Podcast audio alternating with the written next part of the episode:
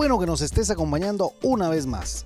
Te damos la bienvenida al podcast de la hora silenciosa de Palabra de Vida Guatemala. Cada uno de nuestros misioneros se han preparado para compartir contigo este comentario.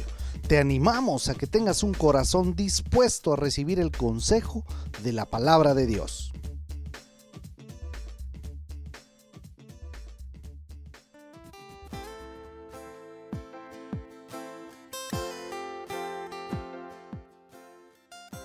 Espero que el Señor te esté bendiciendo mucho en este tiempo. El día de hoy, viernes, nuestra meditación se encuentra en el Salmo 139, del versículo 1 al 12. Isaías 9, 6, segunda parte. Se llamará su nombre admirable, consejero, Dios fuerte, Padre eterno, príncipe de paz. Primera Timoteo 1, 17. Por tanto, al Rey eterno, inmortal, invisible, único Dios, a Él sea honor y gloria por los siglos de los siglos. Amén. De pasta a pasta, la Biblia es un documento en el que los escritores inspirados por el Espíritu Santo de Dios alaban y glorifican el nombre del Señor. Cada uno de ellos lo hace de distinta manera, con distintas palabras y dependiendo de la circunstancia en que se encuentra en el momento en el que están escribiendo. Otro ejemplo más de tantos que tenemos en la Biblia lo leemos en el capítulo 6 de Isaías. Aquí el escritor está en una gran aflicción por la visión que está teniendo. Y él está viendo a los serafines y uno al otro daba voces diciendo, Santo, Santo, Santo Jehová de los ejércitos. El escritor de este salmo es el rey David. Él está teniendo la misma intención que el escritor de Job en el capítulo 42, cuando le responde a Jehová, y dijo, Yo conozco que todo lo puedes y que no hay pensamiento que se esconda de ti. ¿Quién es el que oscurece el consejo sin entendimiento? Por tanto, yo hablaba lo que no entendía, cosas demasiado maravillosas para mí que no comprendía.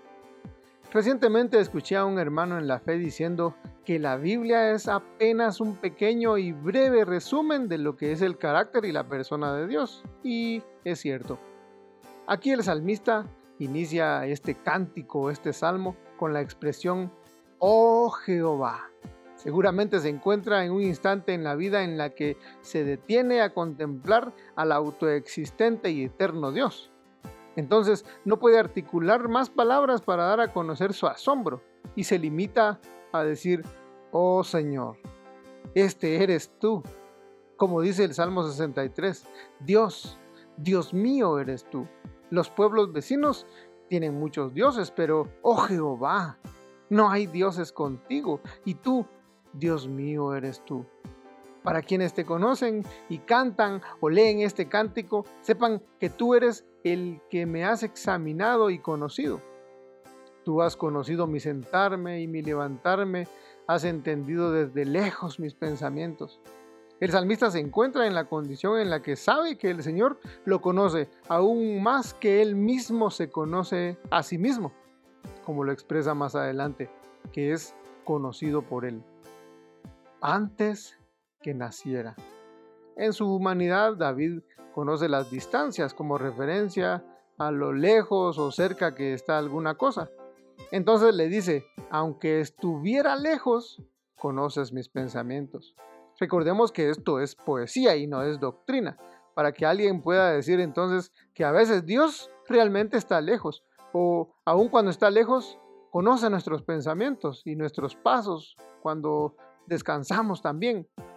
Esta idea queda clara en el versículo 5, ya que detrás y delante me rodeaste. En otra versión dice, tu protección me envuelve por completo. Oh Jehová, ¿cómo puedes hacer esto? Pues esta verdad es la misma para cualquiera de tus hijos en cualquier parte del mundo. Tal conocimiento es demasiado maravilloso para mí. Alto es. No lo puedo comprender. El Salmo 57 fue escrito por David a Dios pidiendo misericordia porque lo perseguía Saúl. Y en el versículo 2 dice que bajo la sombra de sus alas se ampara.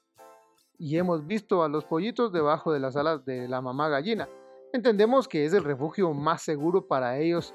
Entonces, así como los pollitos están rodeados por la protección de las alas, dice el salmista, ¿a dónde me iré de tu espíritu? ¿A dónde huiré de tu presencia? Si hubiera que dar una respuesta pronta y sin meditar, diríamos, a ningún lado podemos ir. porque Él está en todos lados. Pero en nuestra mente de verdad que no es completamente clara esta idea.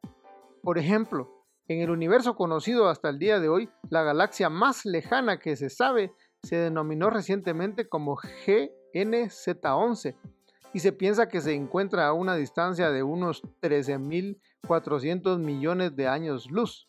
Si esto fuera posible medirse con exactitud, este número lo escribiríamos con un 134 seguido de 30 ceros. Este es el número de años en los que la luz habría viajado hasta el día de hoy. Bueno, allí está Dios. Y no es que con un dedito apenas llega hasta esa distancia. No, Él está allí de la misma manera que está aquí conmigo y está contigo. Y no es que el escritor esté buscando alejarse y esconderse en las tinieblas de la noche, entendiendo que lo mismo es el día que resplandece que la noche oscura para nuestro Dios en cualquier lugar y en cualquier circunstancia, allí me guiará tu mano y me asirá tu diestra. Ahora tú, vívelo. Tómate un instante en tu día agitado y ocupado, agradecele a Dios. Pero no le agradezcas por todo. Agradecele por cada cosa que Él te ha permitido, las agradables y las no tan agradables. Queremos decir, sé específico. Agradece por la salvación, por tu familia, por tus papás, e hijos, trabajo, tu salario, la iglesia en la que te congregas. Busca intencionalmente alabar el nombre de Dios por lo que Él es. Recuerda que Él es tu Padre, Él es quien te perdona tus iniquidades, Él es tu sanador, tu salvador, Él es el camino, la verdad, la vida, el buen pastor, el príncipe de paz. Dile lo sorprendido que estás de cómo te colma de misericordias. Dios te bendiga.